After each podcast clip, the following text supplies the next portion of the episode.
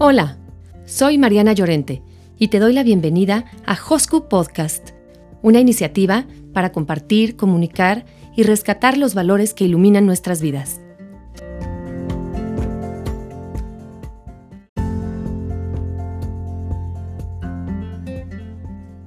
Hosku Podcast, porque hay muchos textos que esperan ser leídos, porque hay muchas palabras que esperan ser pronunciadas, porque hay muchos corazones que necesitan ser tocados.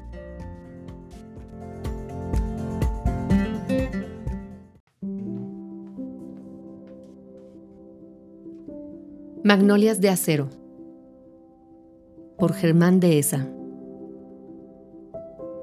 Por mucho, la gran novedad de nuestra época es la incontenible irrupción de las mujeres.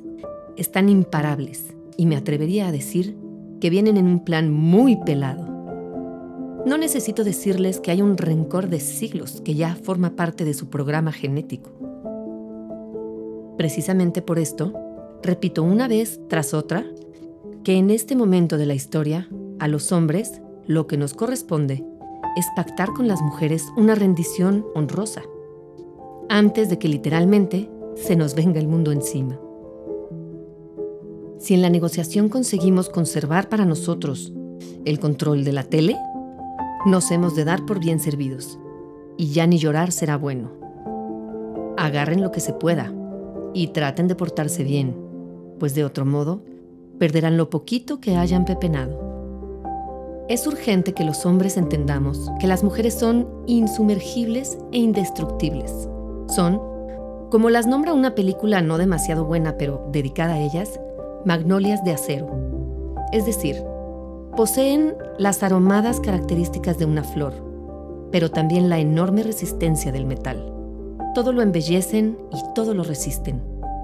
Por esto, es inútil absurda e inmoral la exacerbación de la violencia masculina contra la mujer.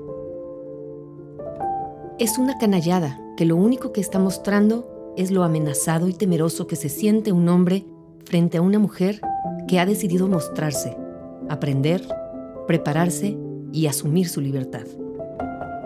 Mientras más la golpeemos, más apretará el paso rumbo a su autonomía. Por siglos, las mujeres dependieron del mundo y el sustento masculinos. Existían millones de sherezadas que noche a noche tenían que inventarle algo a su sultán particular para ganarse un día más de vida. Con profunda pena, participo al sector masculino, que Sherezada ha fallecido. No habrá que llorarla, habrá que festejar el advenimiento de una mujer a la que no le interesa ser esclava, sino que ha preferido ser y esto implica cultura, mundo, audacia, proyecto de vida y total ausencia de temor a la soledad. Esa que todavía, hace algunas décadas, era el fantasma que aterrorizaba a las mujeres. Ya no. Ahora ellas deciden lo que quieren ser, cómo quieren ser y con quién quieren ser. Ahora, de modo incontenible, vienen ocupando espacios en la vida pública que por tanto tiempo les estuvo vedada la independencia y la seguridad que han adquirido les permite mostrar sus enormes dotes para la planificación, para el manejo organizado de la economía, para el uso sensato de la autoridad y para la negociación tersa de los diferendos nacionales e internacionales que siempre surgen en la vida pública. Ni modo, muchachos. Ahora nos toca descansar y tejer. ¿Quieres acercarte a una magnolia de acero? tendrás que aprender y practicar las únicas debilidades de las mujeres. Son tres. La ternura, la libertad para reír francamente o llorar sin recatar su pena y la absoluta disponibilidad ante la belleza.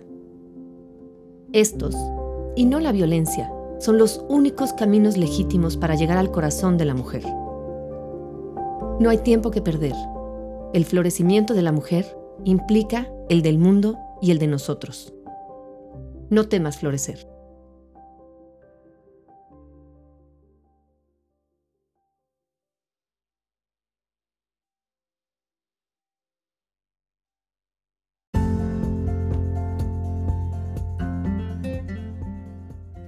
Gracias por escuchar Hosku Podcast. Hasta la próxima.